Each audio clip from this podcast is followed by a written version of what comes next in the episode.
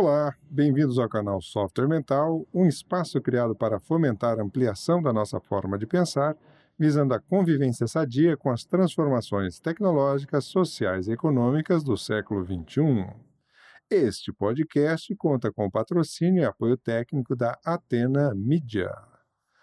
Hoje o nosso tema é reeducação emocional e eu estou aqui com a Liz Andrea Eckert, que é dentista, ortodontista, mas uma apaixonada pelo autoconhecimento e que nessa trajetória dela do autoconhecimento acabou entrando em contato com duas ferramentas que a gente quer discutir um pouco mais, conhecer um pouco mais aqui no nosso bate-papo de hoje, que, que são o Bioflow, o Renascimento, e a Barra de Axis. Liz, tudo bem? Bem-vinda. Oi, Luciano, tudo bem? Muito obrigada. Legal, vamos lá, vamos bater um papo bacana aqui com a turma sobre essas nossas é, atividades para buscar nossa reeducação é, emocional. É, Liz, um primeiro aspecto que eu queria abordar contigo é o seguinte: eu tive batendo um papo recentemente no último podcast com o Juliano Roésio, lá do Instituto Enneagrama, e discutimos vários perfis do Enneagrama. Eu sei que você também é, tem um conhecimento legal nessa área. E conversando sobre esses perfis, é, uma das coisas que o Juliano trouxe para a gente é assim: olha, você tomar contato com a identificação do seu perfil. É, nem sempre é suficiente para que você faça uma libertação, entre aspas, das emoções que são às vezes mais restritivas dentro desses perfis, né? E que chegamos a comentar na, no, nesse podcast justamente sobre o renascimento, o Bioflow, a barra de Axis, como alternativas, por exemplo, além de outras, para a gente buscar essa nossa reeducação emocional. E tem um aspecto fundamental dentro disso, que é trabalhado pelas terapias, de modo geral, quando, quando é, buscam esta reeducação, que é, de alguma forma, ajudar o indivíduo a tomar um contato consigo mesmo e com essas é, emoções ou situações que geraram essas emoções de traumas de qualquer maneira. Como é que funciona esse contato da pessoa com essa situação para fazer a ressignificação? Então, veja bem, o primeiro contato é o contato consciente, né? Então, você identifica o seu tipo no Enneagrama. Vou usar o exemplo do Enneagrama, okay. já que você puxou. Então, você identifica o seu tipo e você entra em contato consciente. Ok, então eu sei que os pontos fortes do meu tipo são esses, os pontos fracos são esses. E você traça um plano de, de melhoria, uhum. né, de equilíbrio desses pontos mais fracos. Isso de maneira consciente. Como que você começa isso? Observando-se no dia a dia. As suas uhum. reações, como é que você reage a determinadas situações, como isso se repete e como isso tem a ver com o seu tipo. Só que, como nós sabemos, o consciente é uma pequena parte do nosso cérebro. É verdade, né? 5 a 10% é. por aí, né? Então, esse contato consciente, ele ajuda, ele traz consciência, ele permite um, uma análise e até uma melhoria. Mas fica os outros 90% sem serem trabalhados, né? É. E é aí que o Bioflow é bacana, porque o Bioflow ele acessa o teu inconsciente, né? Como é que funciona o Bioflow? Fala um pouquinho para a gente então da ferramenta em si, Liz. O Bioflow é um, uma técnica de respiração, né? Uhum. Que você faz uhum. uma respiração circular ou conectada, que é um pouco acima da sua zona de conforto e um pouco abaixo da zona de desafio uhum. né, da zona de luta. Então não é aquela respiração forçada, mas também não é na zona de conforto. Uhum. Isso cria uma mobilização de energia no corpo e, e acessa algumas memórias, né? Pode acessar algumas memórias. Uhum. É, na maioria das vezes acessa, elas vêm à consciência, você se lembra de memórias que você teve lá na infância, de emoções reprimidas, né? Ou de uhum. situações que causaram dor. E, e você aí trazendo isso do inconsciente para a consciência, você tem mais condições de trabalhar esses aspectos. Certo. E aí essa essa essa tomada de consciência, então, é, na verdade é, é como, como se a gente estivesse revivendo, né?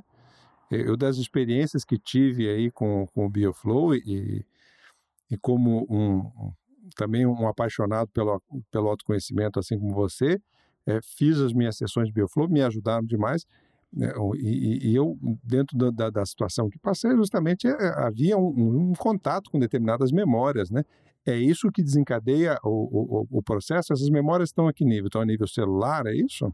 É isso aí. Essas memórias estão, elas estão a nível celular e a nível inconsciente, né? Tá. E algumas até conscientes. Tem coisas que você realmente lembra que foram dolorosas na sua vida e que você Sim. carrega isso com você de maneira consciente. Você lembra? Mas, em geral, nessa hora, a gente não sente a emoção, né? Não. No, você no nível consciente ou racional tal. A gente não... Então, vamos lá pelo começo. Por que, por que é, acessar essas memórias pela respiração? Porque o primeiro mecanismo que é inibido quando nós reprimimos as emoções é o mecanismo respiratório. Hum, Então, é, imagine você, isso é uma, é uma forma bem fácil de ver no dia a dia. Quando você está com medo, a sua respiração fica retida, você verdade. tranca a respiração. É. Quando você está com raiva, a sua respiração fica mais agitada, mais Ofegante. tensa, mais ofegante. Uhum. E quando você está feliz, a sua respiração muda. Quando você está relaxado, a sua respiração é mais tranquila. Então, é, lá na infância, por questões culturais, de, de família, ou questões de sociedade mesmo, de, de condutas sociais, nós aprendemos lá atrás que algumas emoções não são legais. Uhum. né? Então, por exemplo, é feio sentir raiva. Não, você não pode sentir raiva, né? Uhum. É, não pode sentir medo. Olha aí que medroso. Né? E isso é, é, faz com que as pessoas reprimam certas emoções para atender as figuras parentais, né? Ou seja, os pais, ou a sociedade, ou os professores, ou uma, é, você está crescendo, você vai agradar quem está ao redor e acaba reprimindo aí algumas emoções. É curioso como a gente faz uma barganha realmente de afeto nessa fase de, re- de adaptação à vida humana, né? É, com, os, com os grupos onde a gente é, quer alguma aprovação e é importante para a gente alguma aprovação, a gente realmente faz algumas barganhas emocionais aí, nem sempre muito vantajosas, né?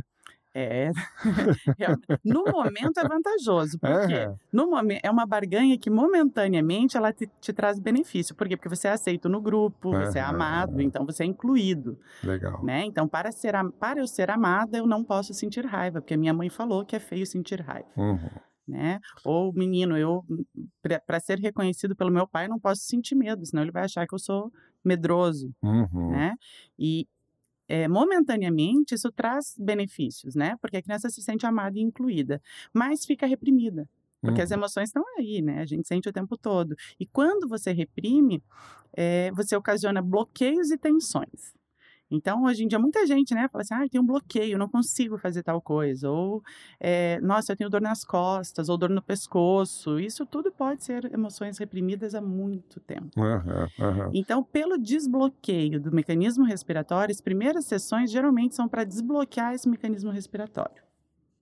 Então, é, o que os pacientes relatam é que depois das primeiras sessões eles sentem mais fácil respirar, enche melhor o peito e, né, e isso traz consequências fisiológicas também. A circulação sanguínea melhora, você tem mais potência respiratória, é, e relaxamento também. né? Então, você vai desbloqueando através do, do desbloqueio do mecanismo respiratório. E, e, e, e Ulisses, fala um pouquinho para a gente agora. é, eu acho que a turma deve que nos, ouve já deve estar curiosa com isso.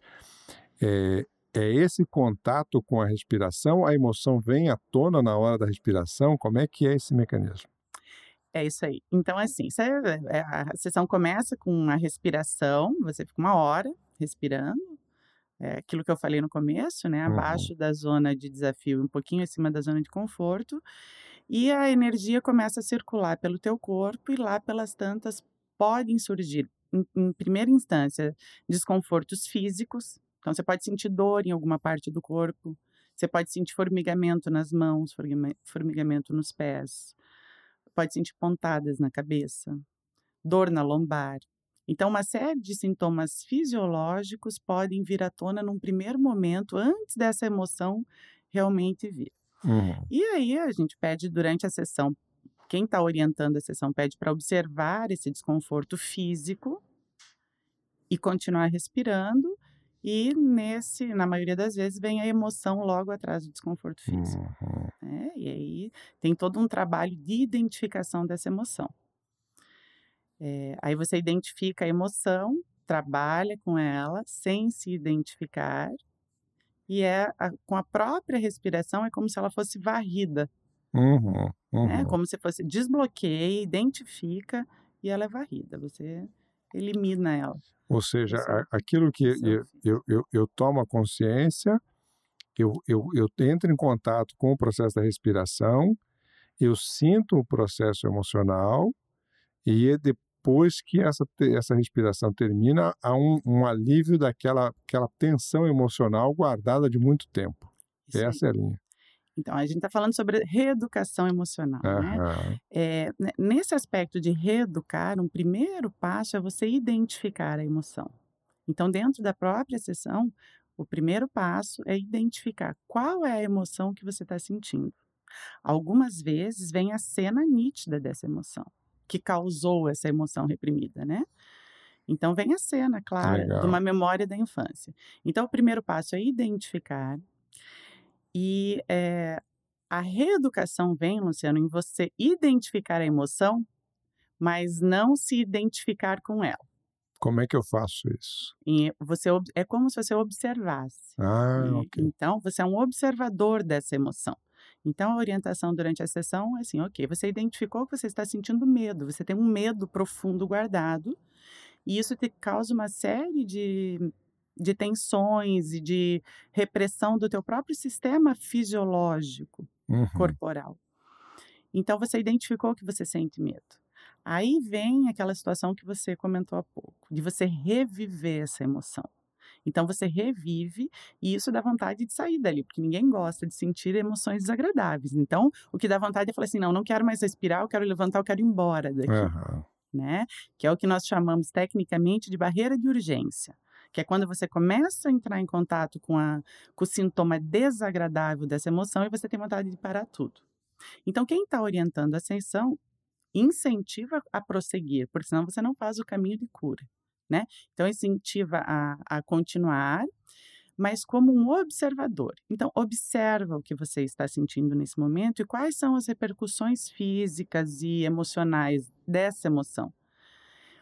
É, o grande aprendizado dentro do Bioflow é você entender que você não é a emoção. Você está sentindo. Então, você observa o que essa emoção causa e espera ela passar.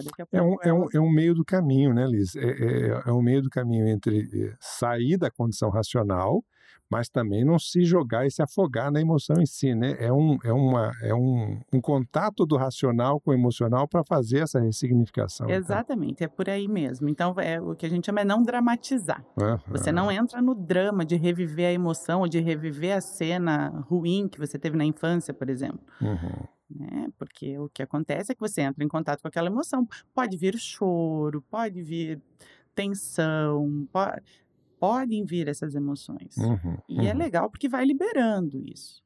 Mas não permanecer identificado com isso, como se você estivesse dentro do próprio drama. Então você observa, como um observador mesmo, como se você estivesse assistindo aquilo. Você toma distância, observa, e a própria respiração vai fazendo a limpeza, digamos assim. Legal. Você sabe que você tá, estava comentando essa, essa questão da, da, do contato emocional. Eu estava lendo esses dias um, um, artigo da Myla Flash, que é uma, é uma terapeuta com base na, na análise transacional, e, e, ela trazia justamente essa correlação, né? O medo significa normalmente um perigo para a gente, então a emoção do medo normalmente é porque há alguma coisa naquele contexto que representa um perigo, ou representou então um perigo, uma ameaça para a gente. A, a, alegria Estou é, seguindo o acrônimo aqui, daquele acrônimo das emoções que é a Marta, né? Então vou para a segunda letra que é o A. A alegria que está relacionada às nossas conquistas, é, é a raiva que está normalmente ligada a alguma sensação de abuso ou, ou, invasão do meu espaço, do meu território, da minha condição como pessoa, como ser humano, a tristeza, as nossas perdas, a, a, aquilo que naquele contexto representou para a gente uma perda, então as tristezas vêm disso. E a, o amor, a questão da aceitação, da sintonia que faz com que então a gente se sinta de fato integrado, unido eh, e, e, e pertencente ou incluído, né, como você bem colocou dentro disso, né? E, e, e, tem um outro aspecto que eu acho que você está trazendo para a gente que é importante da gente da gente pensar juntos, né? que é a questão do contato com a emoção. Né? Normalmente isso é difícil para a gente, né, Liz? É difícil porque a gente aprende a reprimir muito cedo.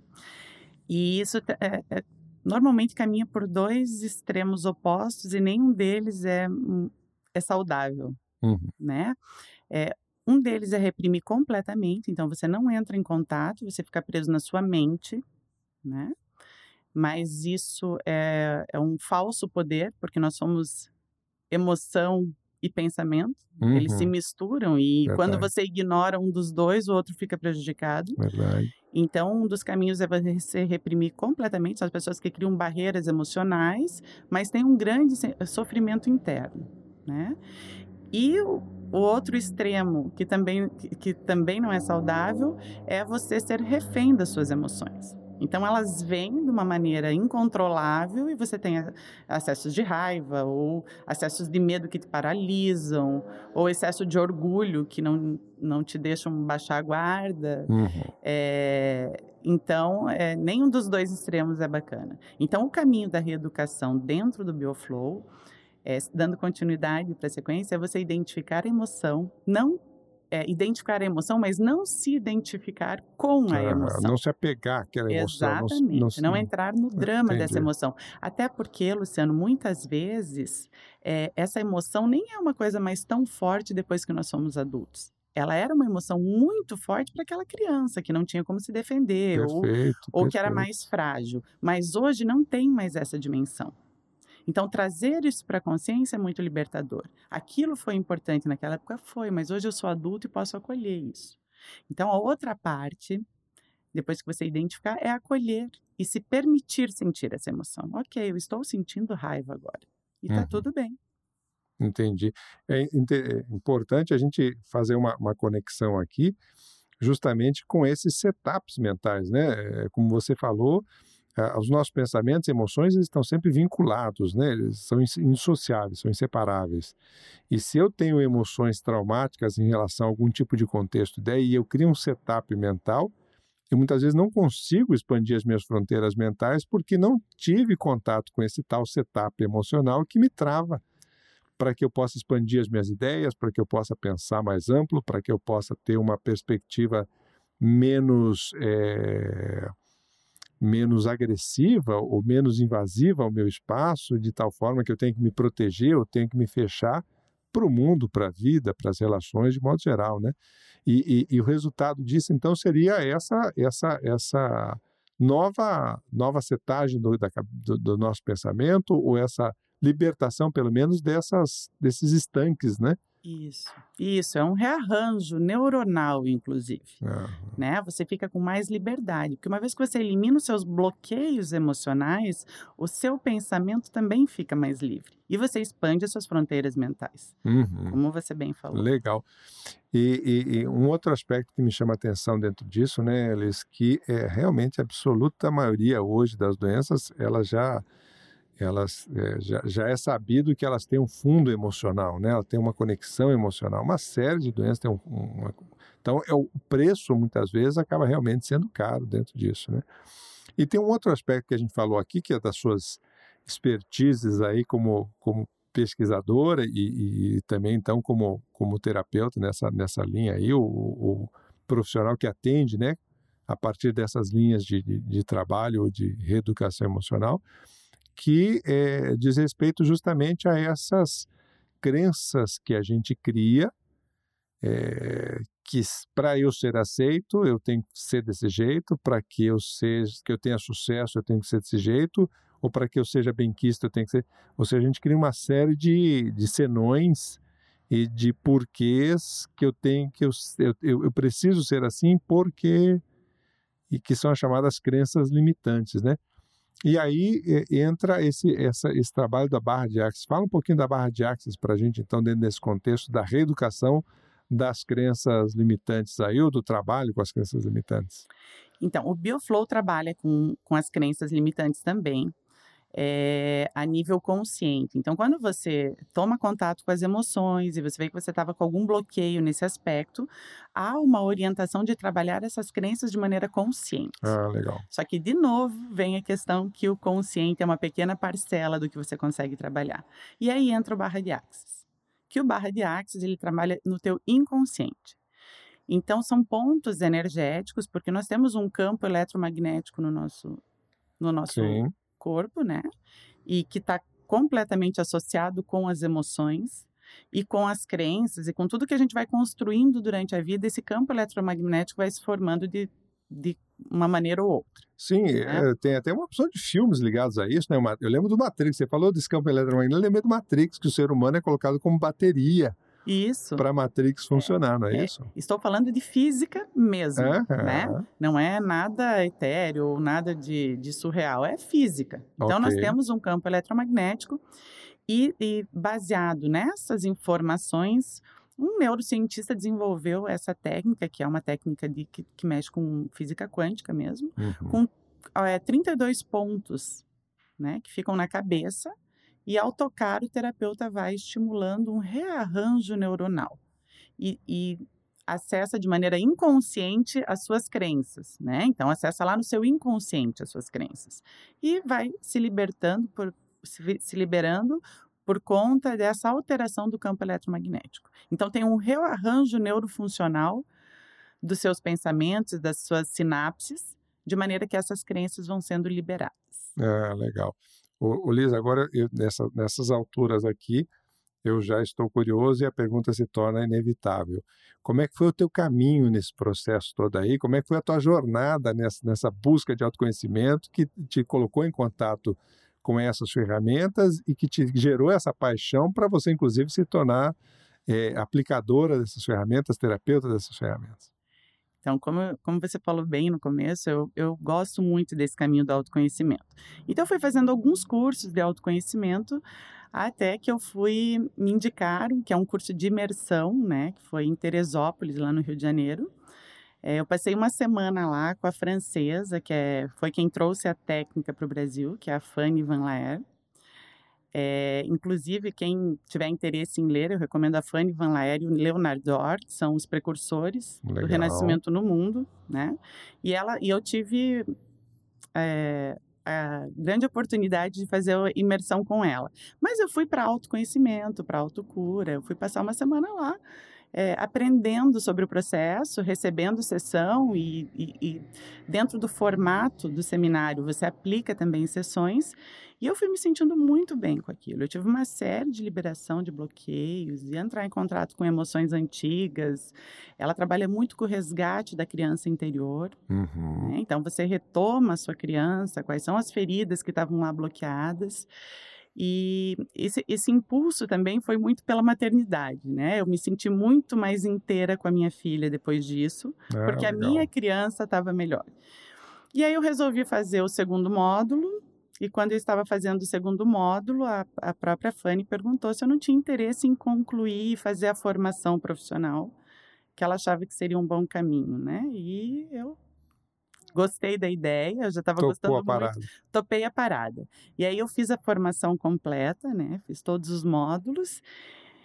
E como é uma ferramenta muito bacana, que trouxe muitos benefícios para minha vida, eu decidi compartilhar isso com outras pessoas. Ah, e como aqui em Foz não tem muitas pessoas que fazem isso, né? Geralmente uhum. vem de fora, eu resolvi abrir.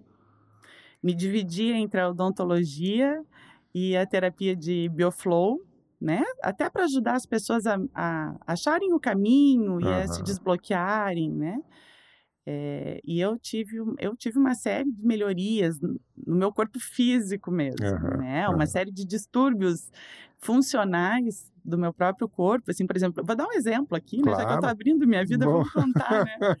É, o meu intestino passou a funcionar melhor, uhum. eu tinha intolerância à lactose, quando eu descobri da onde que veio a minha intolerância à lactose, Olha é, só. Eu consegui ressignificar isso com terapia de bioflow uhum. e hoje eu tô Tá de boas. Tô de boas. Tô, que legal. Tô podendo comer brigadeiro à vontade. Ah. que show de bola. Quer dizer, é, é, é, justamente esse é o processo da ressignificação, né? Que é a, a, a, a libertação da fronteira mental, a ressignificação da fronteira mental para a gente poder expandir essa, essa nossa manifestação de uma forma mais livre, então, tá isso? Tá certo dizer isso, Liz? Tá certo, é, tá certinho. Então, no meu caso foi eu dentro de uma respiração, eu estava dentro de uma sessão de respiração, recebendo a sessão, e me veio a memória de quando eu me mudei para Curitiba para estudar. Eu tinha 16 anos, né? Então, eu saí da casa dos meus pais e fui morar sozinha. E isso para mim foi um choque emocional. Embora na época eu estivesse super empolgada, hum. conscientemente para mim estava tudo certo. Eu estava indo estudar, eu estava fazendo o que eu gosto, eu tinha oportunidade de ir para Curitiba, né? Então, conscientemente estava tudo bem, mas inconscientemente e até para ser forte, não, eu dou conta de morar sozinha, de me virar e de tocar uma casa, né? É, teve a parte do desmame, e isso ficou reprimido. Então é como se fosse o desmame. Eu saí da casa dos meus pais e foi nesse primeiro ano em Curitiba que eu começou a minha intolerância à lactose.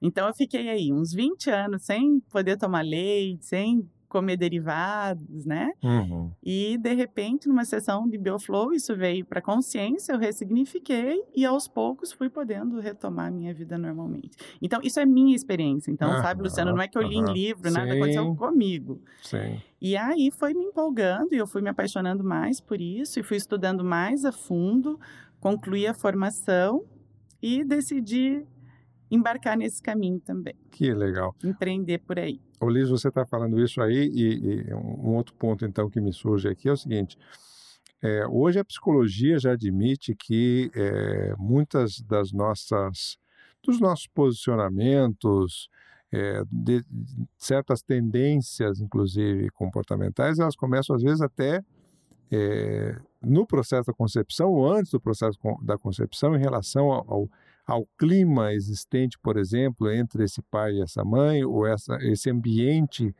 é, no qual a criança, então, a partir disso foi concebida, etc. E tal. Como é que fica, é, até onde a gente chega no processo da, da, da, da ressignificação, o acesso a essas memórias, chega até que idade? Excelente pergunta. Olha só, é, dentro da, do, dos cursos de imersão, ela tem três módulos, que são os módulos de formação, que é da, é o da concepção até os nove meses, e depois vem o da criança até os três anos, depois vem o da criança que vai dos três anos aos 14, e depois vem o adulto saudável que vai dos 14 aos 21, tá? É, então, são trabalhados aspectos específicos dessa época. Só que, claro, que dentro de uma sessão, você não sabe o que vai vir, uhum. mas pode vir, inclusive, da concepção. Ah, entendi. Ah, eu já tive memória de concepção, já tive pacientes que acessaram é, vida, vida intrauterina mesmo. Uhum. E outra, outro aspecto que, que é interessante destacar aí é que nem sempre essas memórias que vêm são ruins. Eu já tive pacientes com memórias de vida intrauterina muito prazerosas. O paciente, em vez de chorar, ele sorria. Ah, Você via que estava É uma alegria, né? É uma alegria, alegria. o amor, são as nossas é, emoções aqui, Exatamente. Né? E aí essas memórias podem ficar impregnadas na criança. Isso já é cientificamente comprovado, Sim. que você tem memórias desde a tua concepção né? E isso tudo depende de como está o ambiente da tua casa, se você foi desejado, se você foi planejado, se você veio sem querer. Então, tudo isso já, já cria na criança os sentimentos de como ela vai chegar ao mundo. Se ela foi bem-vinda, é, se o mundo é hostil, se o mundo é teu amigo, se eu sou incluída nessa família, se eu fui bem-vinda, se eu fui desejada. Então, aí já começam algumas crenças. Uhum. Então, você a veja formação, que... Né? Você veja, né? E que a, é, já isso fica na memória celular, porque a emoção da mãe passa para a criança, e a emoção da mãe muitas vezes está vinculada à emoção do pai, por causa do ambiente ou a ausência desse pai. Então, já vem memória de abandono, já pode vir memória de abandono, é, então, é, uma, é um, uma gama ampla de possibilidades dentro dessa vida uterina. Tal qual é cada ser humano, né? É, o que a gente já discutiu aqui em outros podcasts, não existem duas pessoas iguais, é, não existem duas dinâmicas de vidas iguais, mesmo para gêmeos, univitelinos, a dinâmica da vida acaba sendo diferente, a interpretação e a, e a, a, forma de lidar com isso acaba sendo diferente, e as marcas que se empregam, então, no nosso, nosso corpo emocional, vamos dizer assim, também são diferentes. Então, é exatamente isso. É isso que nos faz indivíduos. Ah, ok. Né? Porque uhum. aí cada um lê de uma maneira. Então, por isso que nas famílias você vê, às vezes, dois irmãos que cresceram com a mesma educação, com o mesmo meio ambiente, com as mesmas condições financeiras, e eles têm personalidades completamente diferentes. E é, o que pode ser trauma para um não faz nem cócega no outro. Uhum, né? Então, isso é a uhum. leitura individual de cada um. Perfeito, né? perfeito. E essas memórias vão se registrando e vão ficando nas, a nível celular mesmo. E aí o renascimento é bacana porque ele traz isso. Né? Ele pode trazer isso. Só que não é uma coisa planejada. Não dá para fazer assim, ah, hoje eu quero respirar porque eu quero acessar os meus três meses de vida intrauterina. Não, até porque daí nós temos é, o nosso corpo é muito perfeito nesse sentido, né? Nós temos é, os bloqueios do próprio ego para saber aquilo que a gente dá conta de lidar no momento. Uhum. Então, você vai indo aos poucos e aquilo que vem é porque você dá conta de lidar. Né? Uhum. Mas dá para ressignificar bastante coisa e algumas crenças aí que são interpretações erradas às vezes até, né? Que, mas a criança não sabe, claro, não tem claro. noção e aquilo vira uma ferida. E nós vamos carregando essa ferida interior e isso fica lá quietinho. Embora esteja quietinho, faz um estrago danado na vida da gente, né? Claro. É, por exemplo, eu vou dar um exemplo prático sobre essas feridas de Venha. infância, né? De como, de como que é essa interpretação que a gente estava falando. É, por exemplo, uma criança que os pais esqueciam com frequência de buscá-la na escola ou chegavam atrasados, ou esqueciam. Ah, esqueci de buscar, né? Acontece. Acontece. A gente vê hoje, no dia a dia. É, acontece com pessoas próximas. É, não, é, não é difícil de ver essa situação do pai esquecer a criança na escola ou de se atrasar para buscar, às vezes por algum imprevisto de trabalho. E aí você tem que ver que o tempo da criança é um tempo diferente do adulto. Então, o pai, para o pai, o pai atrasou só 15 minutos. Para a criança, aquilo foi uma semana. Né? Então, como é que ela lê isso? Lê como abandono, como rejeição, como falta de amor, como falta de atenção, como falta de acolhimento. E isso fica registrado. Ok, mas ela cresce, sobrevive, obviamente, né? Sobrevive, cresce, torna-se adulta. Muito bem. Essa pessoa faz uma viagem e combina com o namorado ou com a namorada de buscá-lo no aeroporto. E esse namorado tem um, um imprevisto no trânsito e atrasa para buscá-lo. É um gatilho para vir um monte de emoção e aí vem, aí aflora a emoção da ferida lá da infância. Porque ele não, não me dá importância, porque saiu atrasado Sim. de casa, ou porque não, não me ama o suficiente para vir na hora me buscar, por que, que não está me esperando? E aí vem o gatilho emocional e toda a repercussão no físico de uma ferida lá da infância. Então, a partir do momento que você identifica isso, ressignifica, você se liberta na sua vida uhum. adulta de feridas que então, estavam lá atrás. Uma, uma, uma possível é, dica para a gente começar a, a, a, perceber essas, essas necessidades pessoais de, de reeducação emocional, de ressignificação, são justamente aquelas nossas reações emocionais, principalmente as não favoráveis, e que é, muitas vezes parece uma coisa muito lógica para quem tem, né? Nem esse exemplo que você trouxe, não, mas o, é, meu namorado devia estar tá aqui, a minha namorada devia estar tá aqui e não está, e, e, aí eu tenho razão de explodir. E na verdade, é, não necessariamente, não necessariamente, e, e essa já poderia ser uma, uma, dica, né? Olha, deve ter alguma coisa ali, porque 15 minutos ou, ou, ou 20 minutos, um problema de trânsito, aonde que não tem isso? Quem que não é, não é, não, não, não é passivo de passar por algum tipo de imprevisto que te gere alguma situação dessa, né? E a pessoa tem uma reação over, uma reação excessiva, uma reação forte naquele quadro. Tem pelo menos meia dúzia de justificativas plausíveis para um atraso, né? Claro. É, com trânsito, com, com pneu que fura, mas na imaginação da pessoa, pelo gatilho emocional, vai para o pior caminho, que é o caminho do abandono, que uhum. é o uhum. caminho da rejeição. Não é o pior caminho, mas é o caminho que a ferida Sim. dela construiu, né? Liz, é, é, possível a gente fazer nesse cenário, então, uma. uma é aqui eu tô, já estou tentando extrapolar, tá certo? Então você me, me poda se eu exagerar aqui nas minhas lá. abordagens. É possível a gente fazer alguma conexão, então, entre a pessoa que ela tem muitas expectativas com essa, essa pressão emocional em relação a, a contextos do passado? É, é isso pode ser um indicativo interessante para ela pesquisar mais a fundo? Por exemplo, é, há pessoas que eu costumo dizer assim que tem uma flexibilidade de vidro. Ou seja, qualquer coisa já tira ela do sério, qualquer coisa já irrita, já, qualquer coisa ela já sai do prumo é, com muita facilidade. E tem pessoas que têm um nível de resiliência, de flexibilidade muito maior para lidar com as situações.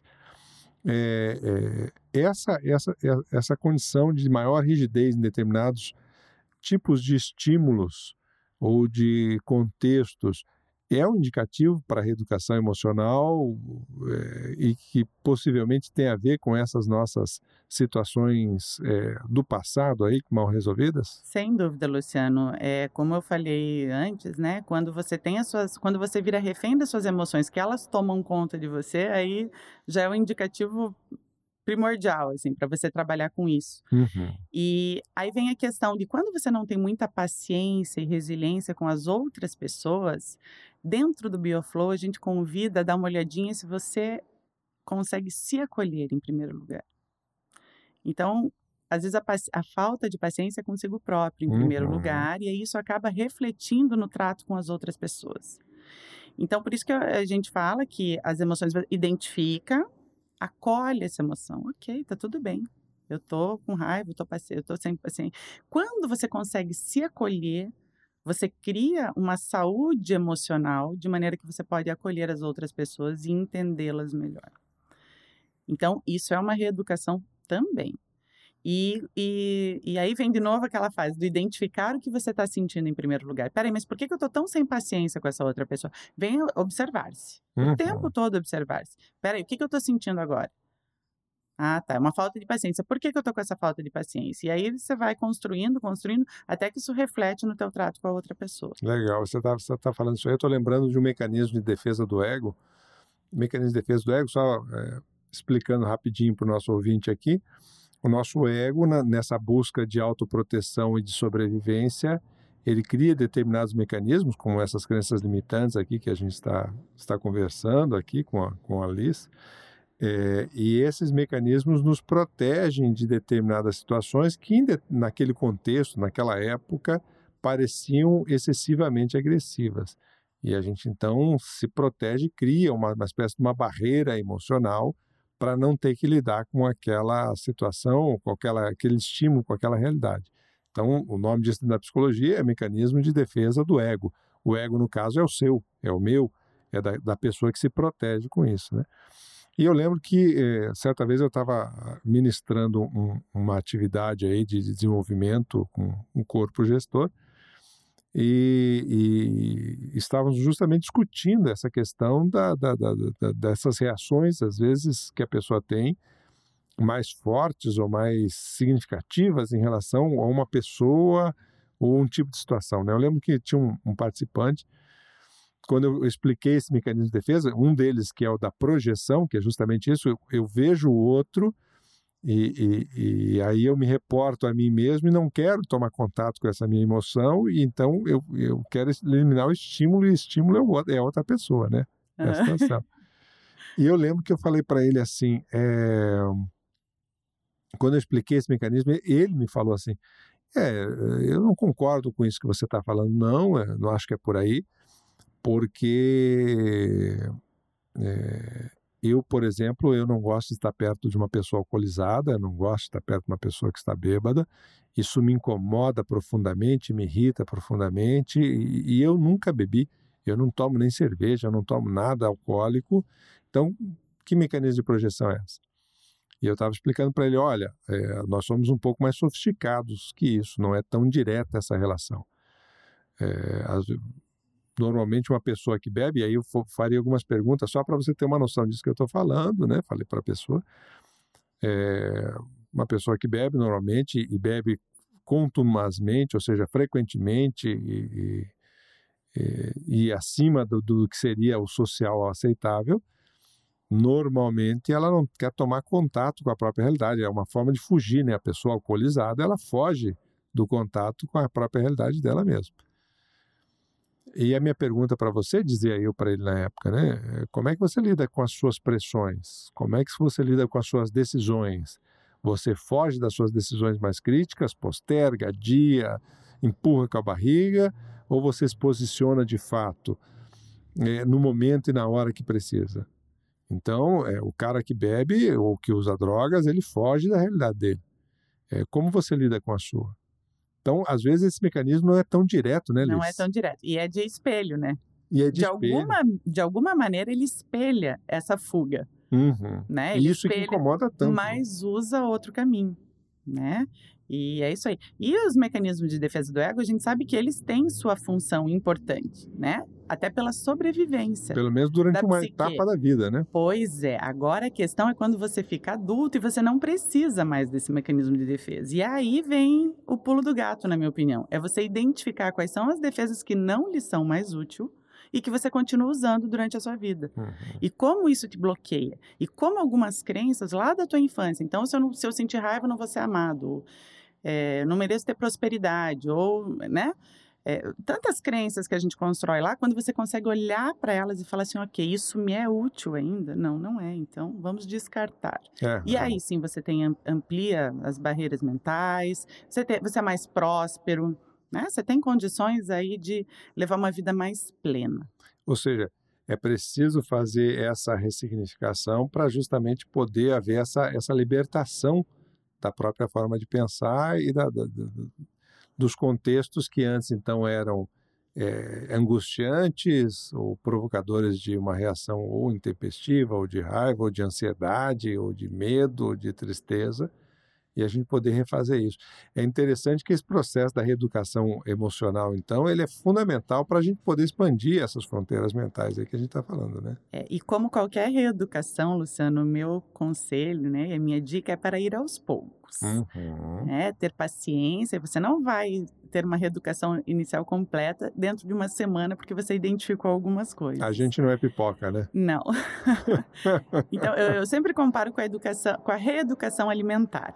Uhum. É, a reeducação alimentar de sucesso, ela nunca é fazendo cortes exagerados e fazendo mudanças drásticas nos teus hábitos e nos teus dias a dias, que não vai durar. Uhum. Então, é melhor ir, ir, ir, a passos lentos e por um período mais longo, que você consegue um resultado melhor dentro dessa, dessa reeducação. E com paciência. Uhum. Né? Com paciência consigo mesmo e vontade de ver porque o processo nem sempre é simples, né? Você acessa algumas coisas dolorosas ali e olhar para as nossas fraquezas não, não é assim tão gostoso. Mas o resultado vale muito a pena. É, e, e lembrando aí, né, que se, se essas nossas, se a gente fosse pipoca, aquelas nossas promessas de final de ano, de 31 de dezembro lá, a gente botava todas em prática, na, na realidade não é bem assim, porque justamente a gente tem que fazer alguns processos de reeducação que não são simples, né? É por aí. É, exatamente. Então o caminho é longo, mas enquanto não der o primeiro passo, ele não começa. Show de bola. Minha gente, estamos chegando ao fim desse podcast aqui, um bate-papo muito agradável com a Liz Andrea Eckert. É, Liz, obrigado pela tua presença aqui com a gente, com, a, com, as, com as informações que você trouxe para a gente aqui. Obrigada a você, Luciano, pela oportunidade de falar um pouquinho sobre essas técnicas que realmente fazem uma grande diferença na vida das pessoas. E realmente o tempo passou voando. É foi um prazer. Mesmo. Prazer foi nosso, minha gente. É, ficamos por aqui. Um grande abraço e até o nosso próximo podcast.